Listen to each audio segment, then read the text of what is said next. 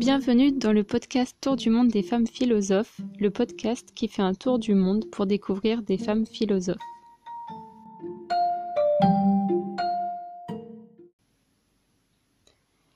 Alors aujourd'hui c'est la conclusion du podcast et euh, pour clore euh, ce cheminement, j'aimerais revenir sur euh, notre question directrice que je répète du coup, c'était comment les femmes ont pensé l'humanité, c'est-à-dire l'ensemble qui est formé par les humains qui vivent non seulement aux sociétés dans un monde qu'ils construisent par leurs œuvres, leurs actions, leurs discours, mais aussi au sein de la nature dont ils dépendent et plus précisément comment les femmes ont-elles pensé les tensions actuelles auxquelles l'humanité doit faire face?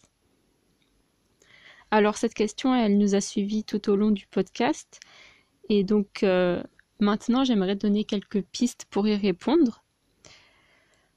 Donc on peut dire que les femmes déjà, elles ont pensé l'humanité à partir de multiples points de vue. On voit qu'en fait il y a de nombreuses femmes philosophes et qu'elles ont pensé l'humanité à la fois au sein de la nature, au sein du monde, au sein d'un pays, en prenant en compte les mouvements de population, l'histoire, au sein des classes sociales et des différences de genre. Et elles l'ont aussi pensé parfois face à un modèle euh, patriarcal dominant. Donc par là j'entends la pensée féministe euh, qui, a été portée par certaines femmes philosophes qu'on a vues tout au long de ce podcast.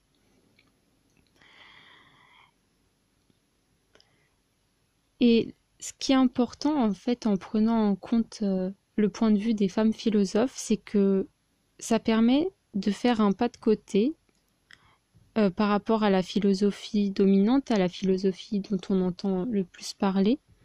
Ça permet aussi de ce fait d'avoir un regard qui est plus ouvert et plus fin. Par exemple, certaines femmes philosophes au cours de ce podcast nous ont montré euh, que la nature pouvait être vue comme opprimée, et elles nous ont aussi montré que la parole n'était jamais neutre.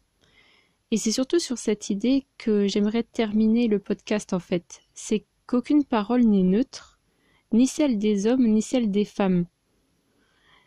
Et c'est pourquoi finalement il est nécessaire d'adopter une multiplicité de points de vue, parce que c'est ça qui permet de mieux comprendre le monde. Donc en fait en philosophie, mettre de côté les philosophesses, c'est un véritable biais. Puisque si toutes les paroles sont subjectives, si aucune parole n'est neutre, et que en plus on ne prend en compte que certaines personnes, donc en l'occurrence les hommes qui philosophent, forcément ça induit un biais encore plus fort. Et voilà, c'est sur cette idée que j'aimerais terminer. Euh, surtout, j'espère que ce podcast vous a permis de découvrir euh, des paroles féminines qui sont souvent occultées et surtout qu'il vous a donné envie d'approfondir euh, les œuvres des autrices mais aussi d'en découvrir d'autres. Merci d'avoir suivi ce podcast et j'espère que ça vous a intéressé.